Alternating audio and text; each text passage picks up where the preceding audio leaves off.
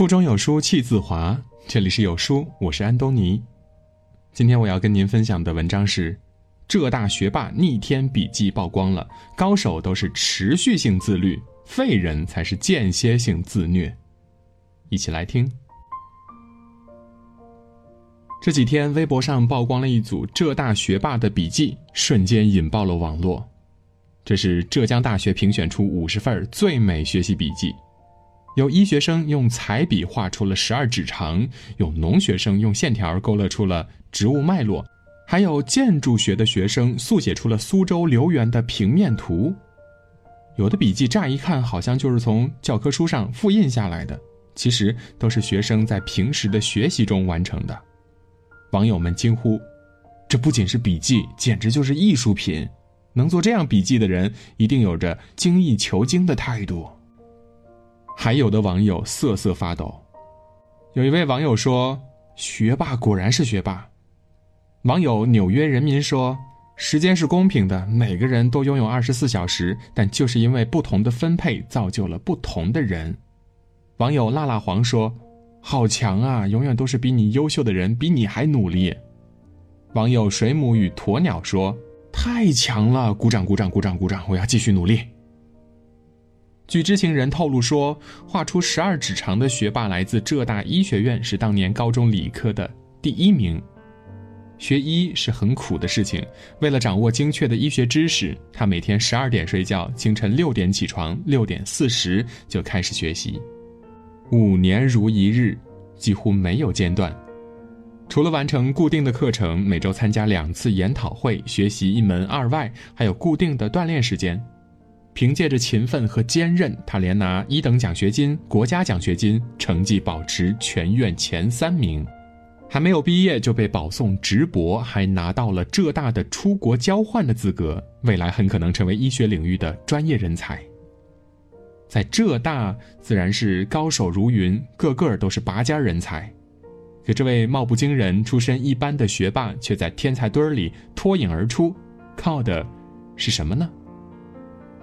不是过人的天分，也不是深厚的背景，而是简简单单的两个字：自律。康德说：“所谓自由，不是随心所欲，而是自我主宰。”很多时候，不是成功才自律，而是你自律了，才会变得成功。优秀其实没有秘诀，就是把一件事情做到极致了。即便你起点不高，即便你受尽嘲讽，全世界依旧会为你让路的。说到底，三分天注定，七分靠打拼。唯有自律的人，才能掌控自己的人生。有一次，记者采访比尔·盖茨，记者问他：“你是如何管理微软这样一个亿万财富的帝国的？”比尔·盖茨说：“很简单，我的工作时间精确到五分钟，包括接受您的采访。”知名企业战略顾问刘润在专栏里提到一个概念“时间颗粒感”，指一个人安排时间的基本单位。刘润说，越是那些自律的牛人，时间颗粒感越细。普通人晚上躺在床上一刷抖音或者微博，两三个小时就过去了，没有什么感觉；而厉害的人则会用分钟去规划自己的有用时间，然后严格执行。久而久之，平庸与优秀的差距就被拉开了。闫妮儿出道时被认为有些乡土气，她出演的情景喜剧又加深了观众对她的这一印象。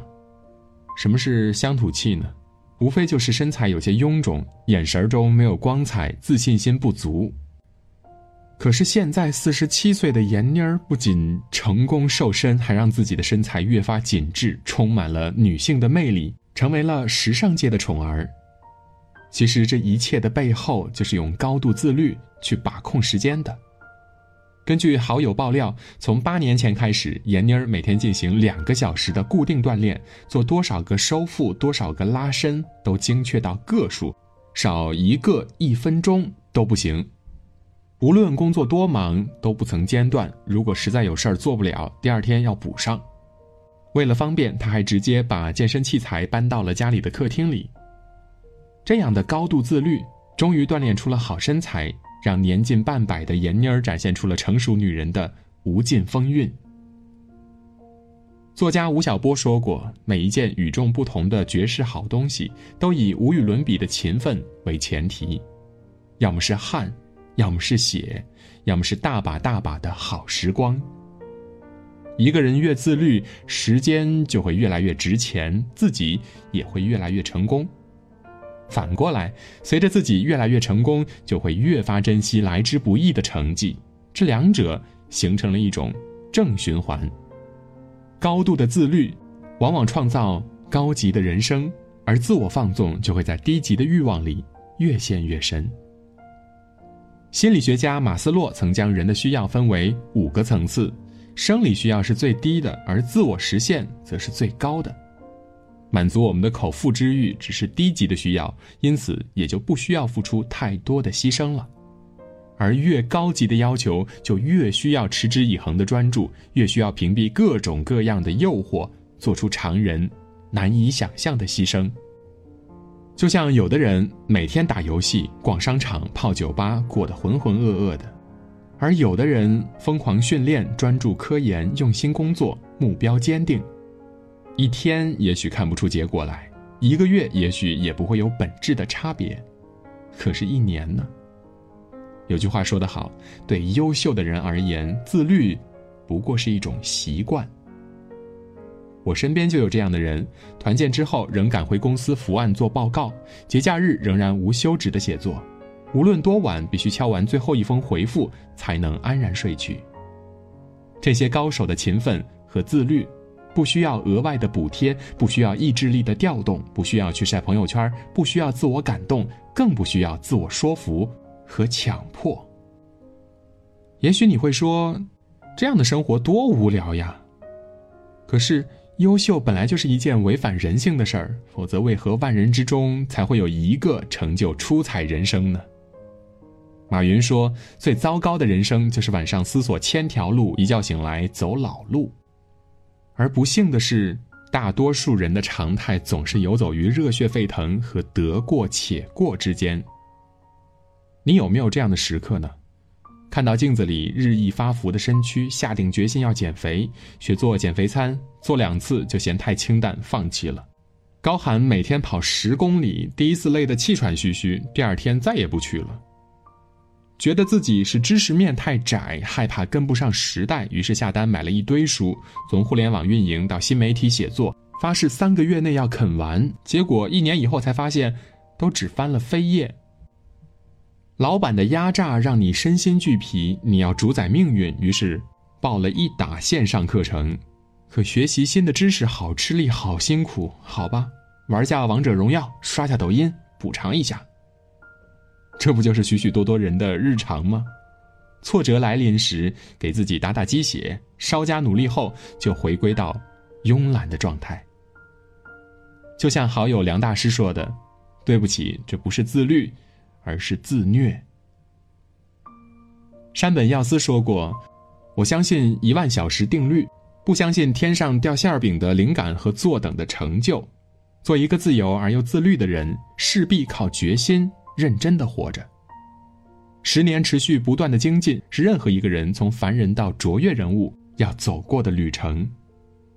经济学上有一个概念叫做复利效应。”指的是任何有持续收益的事儿都不可能一夕获得，一定要经过一个酝酿期，这段时间增长是缓慢的。可是只要你不放弃，支撑到那个临界点，才会爆发出源源不断的后劲儿。这个时代，大多数人总想着一夜暴富，在最短的时间内获得回报，却忽视了一件长期受益的事儿的核心因素在于时间。复利曲线的本质是用更长远的目光来看待问题，然后用高度自律去实现它。有人说，这世界上有两种力量，一种如璀璨烟花，一种如流深静水。前者短炫弥散，后者涓涓不息。即便我们的起点很低，即便我们无依无靠，可是要相信长期主义的人生算法。日拱一卒无有尽，功不唐捐。终如海，成功的路上并不拥挤。无论你是大步流星，还是步步为营，只要用自律和坚持去浇灌，终会守得花开不败的一天。每一口蜜糖的背后都是汗水的浇灌，你今天的日积月累，终会变成别人的望尘莫及。今天的文章到这里就结束了。